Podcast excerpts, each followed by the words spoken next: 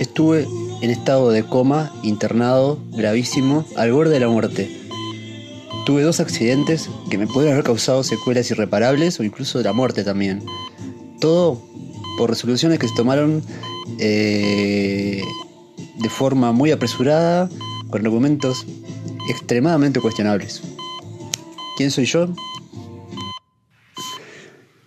Mi nombre es Alberto Gil y necesito aclarar algunas cosas, en realidad no algunas cosas, aclarar muchísimas cosas sobre el famoso caso del primer hacker procesado con prisión en Uruguay, donde la información que circuló eh, a partir del comunicado de prensa del Ministerio Interior eh, fue información quirúrgicamente preparada para, para hacer que el hacker fuese eh, un terrorista cibernético y desviar la atención de otros actores que tienen su cuota de responsabilidad. Eh, lo que pasó, sin dudas, como las autoridades del Círculo Católico y la gente de presidencia, eh, sobre, los, sobre quienes jamás se cuestionó nada y jugaron un rol extremadamente importante, más que nada por negligencia, eh, en lo que supuestamente pasó. Digo supuestamente porque realmente no puedo, no tengo elementos, es más, tengo elementos para dudar de, que haya realmente ocurrido lo que se lo que se divulgó por la prensa. No, la verdad que es todo un chiste, todo un chiste, qué increíble casi. Si, si, no, si no fueras vos que me lo estás diciendo, digo, está, este tipo está exagerando. es, es un disparate, es un disparate total por eh, Twitter y eso vi algún programa en que estuviste y eso y más o menos conozco la historia y, la joda que, hicieron atrás de todo. Acá en Uruguay sobre todo. Este, incluso muchos en, los grupos, ¿viste? Cuando nos juntamos de vez en cuando, che, y Alberto, digo, nada, eh, eh, están en, sus cosas y esto y lo demás. Y está, y no, no, había gente que, había, alguien que había, que había leído la noticia y me, decía, pero Alberto la cagó. Le digo, no, no, no, no, sabes nada, la verdad no la sabes. O sea, te, te guías por una noticia, pero así, viste cómo es. Se ha visto cada cosa en la historia de, para inculpar a alguien por algo y se ha visto, pero cosas increíbles. Entonces, no te puedes guiar más eh, por, la persona, por lo que le pase, por lo que haya pasado. Bueno, y a raíz de eso yo vi algunas, algunas entrevistas que tuviste con radios europeas y eso y estaba muy aclarado. Después una que te hicieron en la cárcel también, este, de una radio acá que te llamaron, estuvieron hablando, eh, de, Durazno, cuando, cuando, creo que cuando saliste de la radio de Durazno, estuvo muy bueno el programa ese. El 4 de octubre de 2014 encontré una falla gravísima de seguridad del sistema del Círculo Católico. Lo reporté inmediatamente al CERT y me olvidé del tema. El 22 de abril de 2015 encontré otro problema gravísimo en el sistema de la mutualista. Inmediatamente lo volví a reportar al CERT.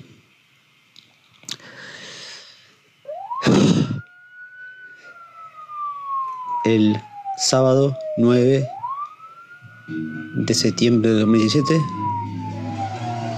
Le, me voy a la seccional, Interpol me va a buscar, me llevan a las instalaciones de Interpol, me interrogan, me hacen un montón de preguntas. Eh, no muy amables. Eh, le pregunto a uno de los funcionarios que no me estaba tratando muy bien el nombre, no me da su nombre. Eh, y al final de todo me preguntan si yo mandé el famoso mail extorsivo, el famoso mail estúpido extorsivo, que es una tomadura de pelo, o sea, lo más patético que vi en mi vida.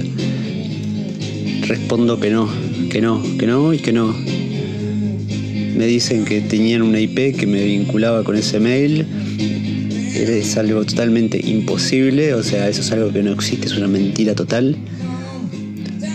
Y bueno, imprimen las actas.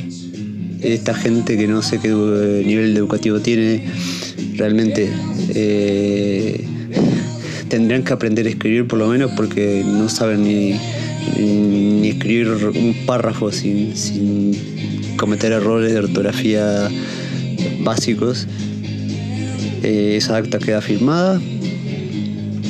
Al día siguiente vienen a mi casa a las 11 de la mañana junto conmigo a, ejecutar el acta el orden de allanamiento que la orden de allanamiento tiene mi nombre mal mi primer nombre mal tiene una fecha correspondiente a el 7 de septiembre de 2017 y esto fue el 10 de septiembre o sea la fecha no corresponde eh, y llegamos a mi casa a las 11 y media.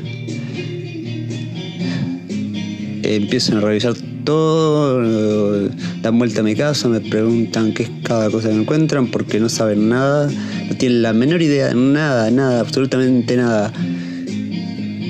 Eh, a la una y media viene Evelyn, pero antes, antes viene un, el funcionario Winston de Interpol, eh, el cual me plantea de que eh, si yo no declaro que yo, si no reconozco que mandé ese mail, iban a dar vuelta a la casa de mi madre, la casa de Evelyn, y iban a pasar muy mal. Eh, obviamente, detectaron las cosas que yo que más quiero en mi vida y con un poco de poder, con una uno estando en una situación totalmente eh, vulnerable, con esta gente que tiene mucha arrogancia pero poca capacidad técnica y pocas neuronas, pero eh, están bien capacitados para, manipular a la gente. Eh, bueno, les digo que sí, que mandé el mail, total, yo estaba convencido de que técnicamente era imposible, que yo no mandé nada, o sea que pensaba que eso lo podía podía aclararse fácilmente. Eh, bueno, eh, o sea, y bueno, me, me, llevan al juzgado, una pesadilla, estoy sin mi medicación. Con, yo estoy medicado con, con, con, ansiolíticos, eh, antidepresivos, soy asmático, no, no me daban nada este, una pesadilla total. Y reconozco, reconozco todo en el interrogatorio, pero ni presto atención, no sé ni si me leen el correo, no, tengo ni idea. Eh, no entiendo nada porque me mencionan tres correos, me muestran uno, eh, me hacen preguntas irrelevantes. Eh, y bueno, después el acta de allanamiento tiene una hora de, de que comenzó a la una y media de la tarde, lo cual es falso, absolutamente falso. O sea, ¿qué pasó entre las once y media y la, la una y media de la tarde? No tomamos un café ni, ni hablamos de, del, tiempo. Eh, no, eh, en ese tiempo, en ese, en ese lapso, estuvieron cargando en cajas, en mi mochila, en eh, todo tipo de cosas que no estaban dentro del alcance del acta de allanamiento, eh, donde se establecía claramente que el alcance era medios electrónicos. Una mochila no es un medio electrónico. Una una valija no es un medio electrónico. Eh, esta gente hace lo que quería. Totalmente, eh, totalmente eh, violando lo, lo, que establecía el acta. luego llega Evelyn, que no puede ver ni ve nada de lo que ya habían llevado. Más, cuando a mí me llevan el jugado, ya, se, ya llevan cosas. eh, la, persona que me lleva el jugado ya lleva cosas. O sea, es imposible que Evelyn eh, haya podido eh, ver lo que llevaban y comparar lo que figuraba en el acta. Eh, que más adelante las fotos del, Ministerio del Interior del comunicado de prensa totalmente manipulado, con mentiras, con afirmaciones totalmente falsas por parte de, de- la gente que, lo redactó. Eh, mm, hay una hay un- un- un- un- una diferencia abismal entre lo que está registrado, entre lo que están las fotos, lo que luego constaté que faltaba, tal, eh, algo totalmente eh, sin ningún valor, o sea, un trabajo totalmente triste, eh, demostrando una incompetencia total de los funcionarios. A, mí me hicieron pasar muy mal. El, el domingo fui a declarar. Luego de que esta persona Winston me, haya, me, dijo eh, eh, lo que ya mencioné sobre lo que le iba a pasar a mi madre, a Evelyn, eh, si no reconocía al mandar el mail. Y bueno, después me llevaron de vuelta a Interpol a pasar la noche en el calabozo. Y yo qué sabía, es decir, si yo no, no, no me retractaba, que, que- no tenía ni idea de que me podía pasar. Eh, eh, estaba en sus instalaciones con la gente y yo qué sé, la verdad que eh, con mucho miedo, con mucho temor, con una tortura psicológica impresionante, o sea, todo lo que define eh, a una extorsión lo estaba pasando yo, lo estaba sufriendo yo. O sea, a mí me extorsionaron, me extorsionó esta persona Winston, eh, me hizo pasar por todo, todo lo que, lo que define a, una figura de extorsión, eh, el temor, la presión, los dilemas, la desesperación, eh, que, que- me hace hacer algo que me perjudica, eh, como declarar algo que no hice. Y, y bueno, al día siguiente mantuve eso porque no sabía, no tenía ni idea qué, iba a pasar, cuánto tiempo iba a estar ahí. Eh, y bueno, eh, al final, este, mientras mi abogado estaba, redac- estaba argumentando eh, elementos por los cuales no, no correspondía a lo que pedía el fiscal, eh, la jueza entra, le dice que no me compliques, no escucha, mi abogado estaba en medio de la redacción del, de- del dictado de sus argumentos, pero la mujer ya tenía definido, eh, ya había, eh, eh, en el momento que entró dijo, no, no, yo estoy de acuerdo con el fiscal, por más de que jamás prestó atención a los- lo que estaba, estaba argumentando mi abogado. O sea, ya tenía definido, ya tenía definido que me iba a mandar preso. Y bueno, eso fue lo que pasó y yo no tuve en ningún momento la oportunidad de ver el expediente, las investigaciones previas. Eh, mm, fue algo totalmente injusto, sin, sin ningún tipo de, de- posibilidad de, de defenderme, de, ver lo que estaba pasando. en, definitiva, yo soy la persona idónea del tema. eh, y bueno, cuando salí de prisión a los, a los cinco meses, fui que en el expediente noté que el medio extorsivo era Uf, era algo ridículo. No tenía dirección donde depositar lo que se pedía. Y eh, en ese momento eh, asumí de que todo era una mentira, de que en realidad eh, la mutualista jamás fue atacada, recibió un ataque informático. Pongo en duda todo. Hasta eh, jamás vi este, la evidencia que se recabó inicialmente y, no, solo si una tercera parte hubiese eh, verificado eso hubiese y hubiese confirmado lo que lo que se lo que se denunció lo hubiese creído pero en este momento no creo nada no creo absolutamente nada porque todo es una mentira. Para mí todo es una mentira no creo nada.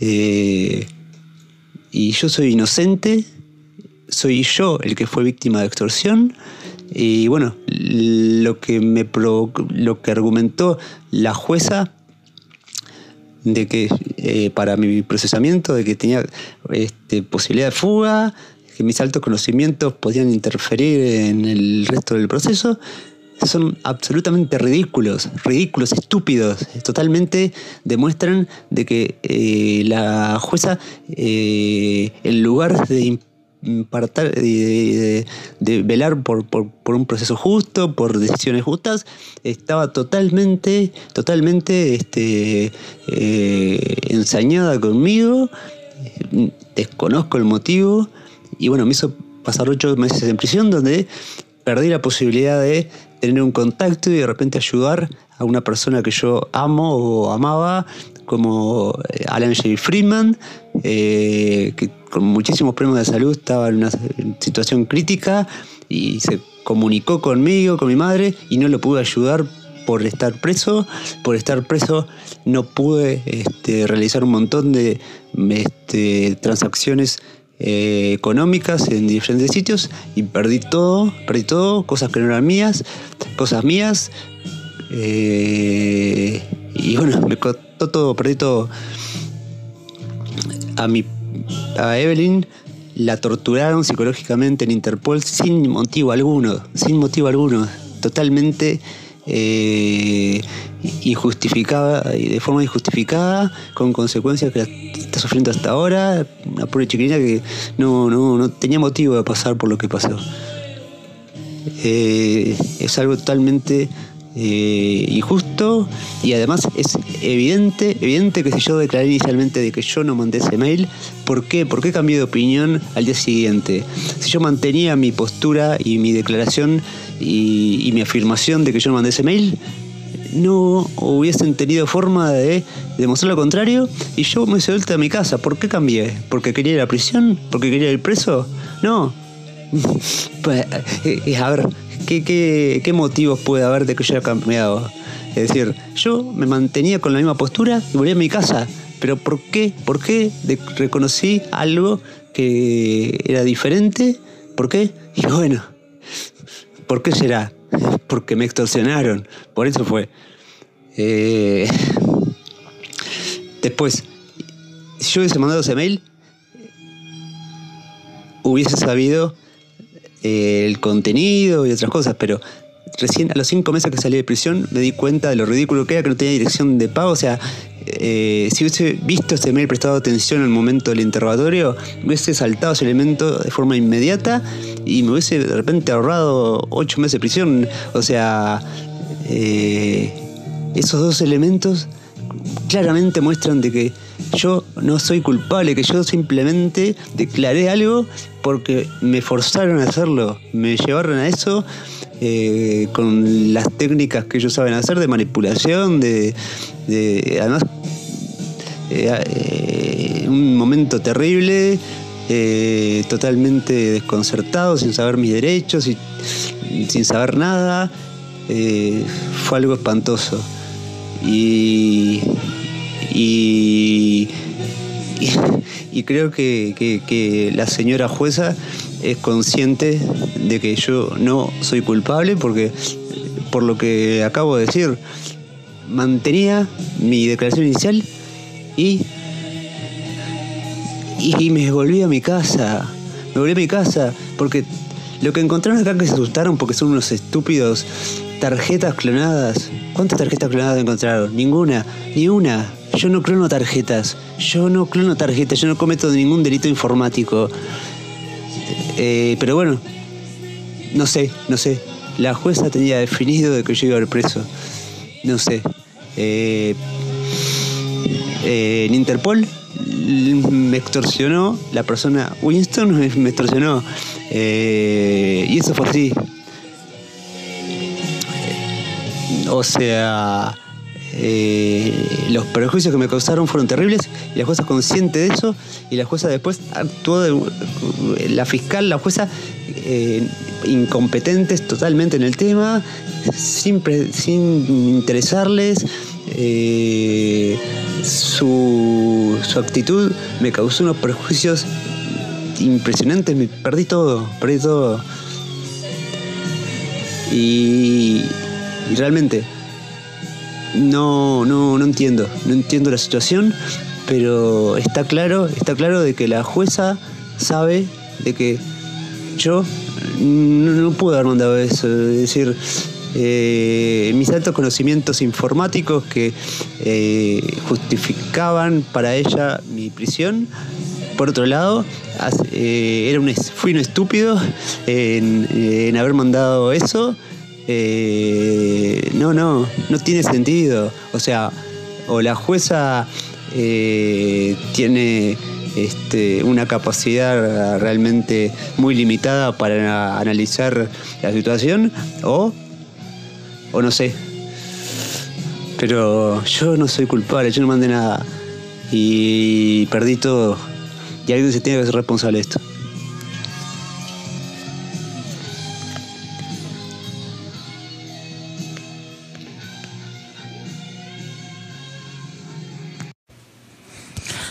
Hey, thank you so much for chiming in. I'm glad that you liked the podcast and I loved yours. I love your voice. So, and also I love the fact that you are, um, you sound genuine, like you're really trying to, um, just communicate your thoughts. So keep doing that and have a blessed day. Bye.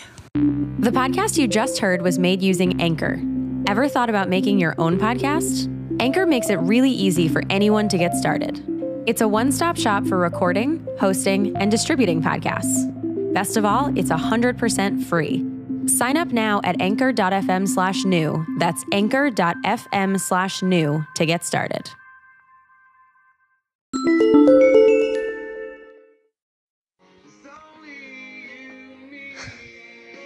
El tiempo es fabuloso. Algunas cosas parecen que nunca se dan, que demoran años, que el tiempo va en cámara lenta, y otras suceden en cuestión de segundos o la percepción de unos que, suceden en poquísimo tiempo. En este caso, bueno, sucedió algo mm, no muy común para mí por lo menos, eh, en un lapso de tiempo realmente muy, muy corto. Estoy hablando de dos días tal vez o menos. Eh, y bueno, estamos comenzando junto con una persona. Bueno, mi nombre es Alberto Gil y esto es un nuevo podcast que estoy comenzando con Silvia a Silvia. Eh, tuve el primer contacto con Silvia a través de Twitter hace cuestión de horas, digamos. Bueno, tal vez un par de días. Eh, y fue algo realmente eh, que me cuesta muchísimo describir con palabras y pienso que ella va a tener más facilidad para hacerlo.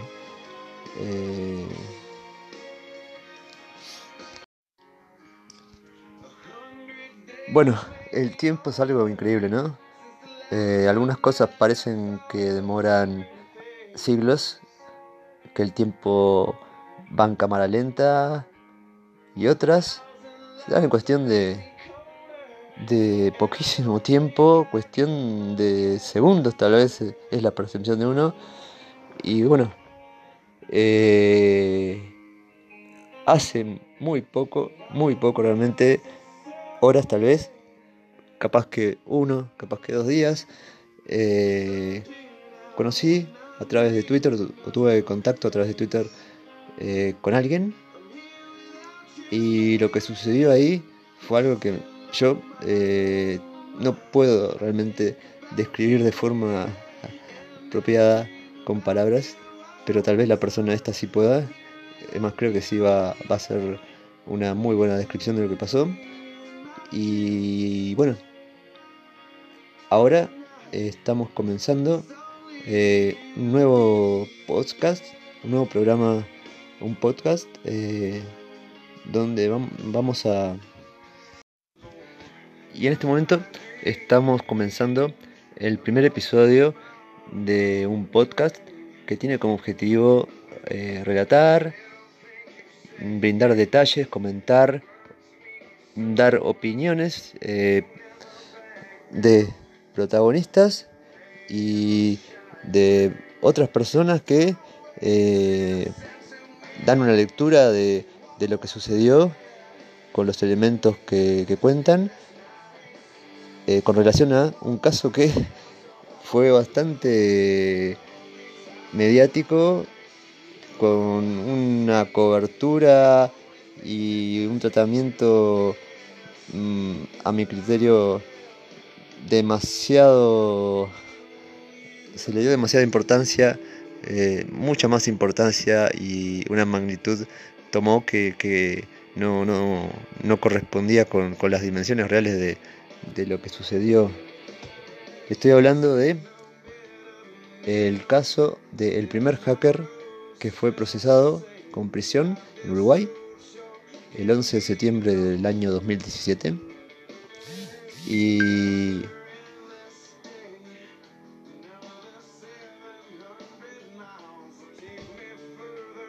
Y bueno, lo que se va a aportar eh, en estos episodios es lo que el protagonista vivió.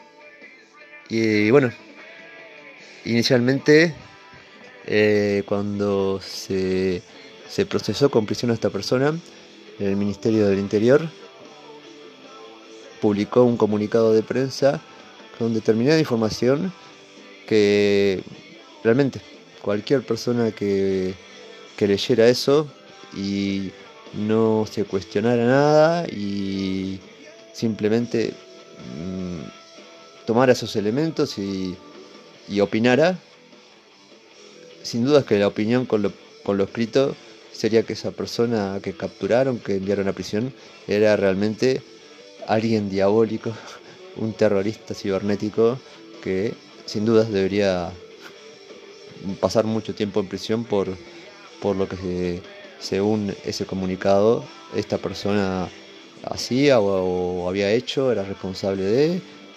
Y yo, si hubiese agarrado eso simplemente también este, felicitaría al Ministerio del Interior y, pensaría que esa persona realmente debería pagar por, por sus delitos. Pero resulta que esa persona, ese hacker que fue enviado a la cárcel, eh, soy yo. Y lo que se comunicó por parte del Ministerio del Interior fue algo que mm, tal vez, mm, tal vez estoy diciendo de una forma tal vez un poco irónica, no, no reflejaba totalmente lo sucedido, sino que estaba quirúrgicamente diseñado, redactado para que este hacker mm, generara una percepción en la gente de alguien muy peligroso, muy malo y bueno, omitía información muy, muy importante que hacía al caso. Este, eh, el contexto no estaba bien definido, no estaba bien explicado y muchos elementos que, hacían a, esto, que es algo muy complejo, eh, que tiene muchas aristas y para entenderlo se requiere conocer mm, mucha información y demás. Eh, no estaba reflejado en ese comunicado.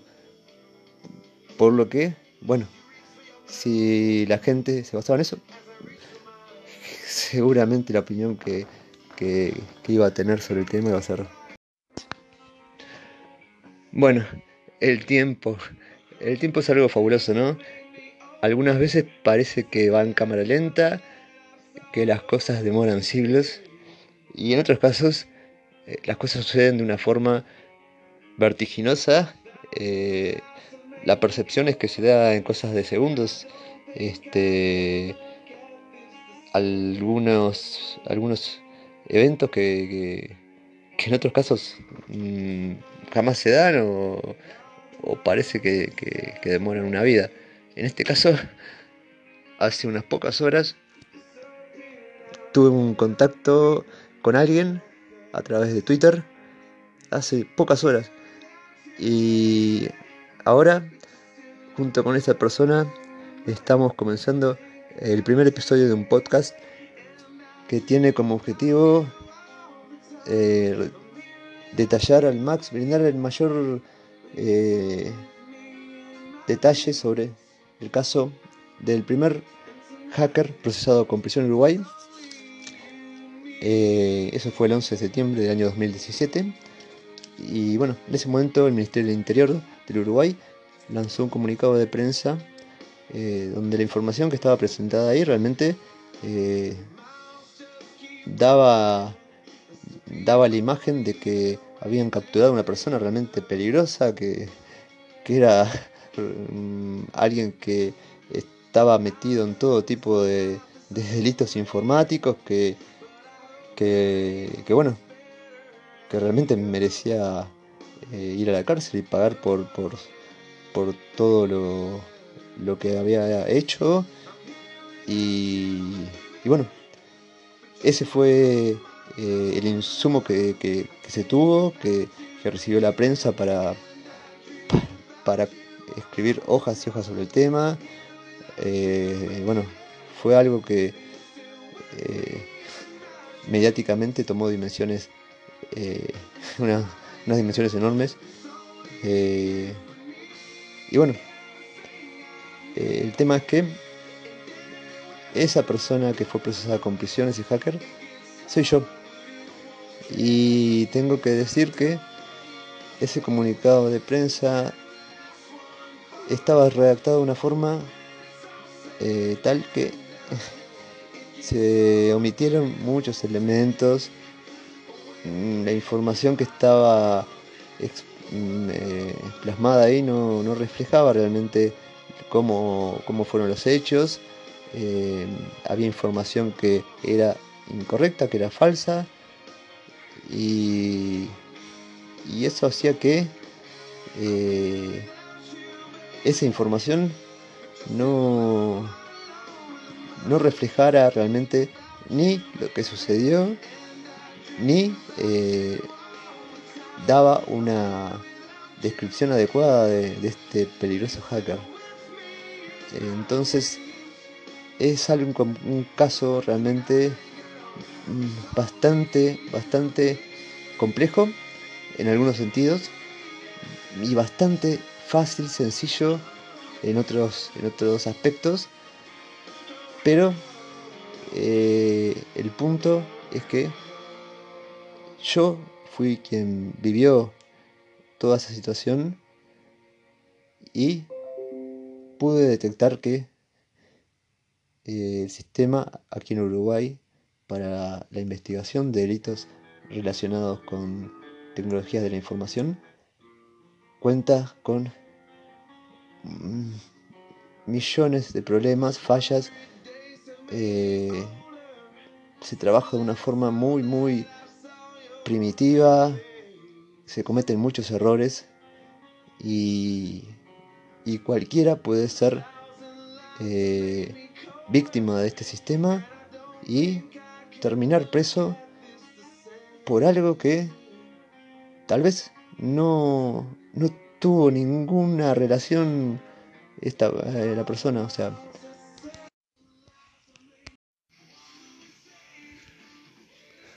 el tiempo. El tiempo es algo realmente fabuloso. Eh, en algunos casos parece que todo va en cámara lenta, que las cosas eh, nunca se concretan, eh, que las cosas no avanzan o que demoran siglos en, darse. Y en otros casos, el tiempo parece que van a una velocidad vertiginosa y en cuestión de segundos se, se producen determinados eventos que uno de repente jamás esperó, jamás pensó que pudieran pasar y esos eventos a su vez generan otro tipo de, de situaciones que, que tampoco uno esperaba que sucedieran, pero bueno, se dieron en cuestión de, de, horas y, o de un par de días y, es algo bastante eh, bastante increíble. Bueno, en este caso estoy con alguien eh, y el contacto que tuve con esta persona fue hace horas. Bueno, tal vez un día o un día, dos días, no sé, fue algo tan rápido que no, no sabría decir con certeza hace cuánto fue el contacto que tuve inicial con esta persona. Eh, bueno, no puedo realmente describir con palabras cómo fue eh, que se dio todo esto, pero capaz que esta persona sí va a tener un poco de facilidad, facilidad para, para expresarlo. Mm, y bueno, eh, estamos acá comenzando el primer episodio de un podcast que tiene como objetivo eh, hablar sobre eh, un tema que tiene bastantes aristas, implicancias y sobre este tema vamos a, brindar información, mm, probablemente mucha información que nunca fue, fue dada. Vamos a, hacer comentarios, eh, vamos a, brindar elementos que, son importantes para, entender este, el contexto de toda esta situación y, y bueno, poder entender muchos problemas mm, y aprender y principalmente forzar una mejora en algo que eh, puede y seguramente ha perjudicado a mucha gente inocente por, por ser parte de un proceso que tiene problemas y, y debe ser mejorado. The podcast you just heard was made using Anchor. Ever thought about making your own podcast? Anchor makes it really easy for anyone to get started. It's a one stop shop for recording, hosting, and distributing podcasts. Best of all, it's 100% free. Sign up now at anchor.fm slash new. That's anchor.fm slash new to get started.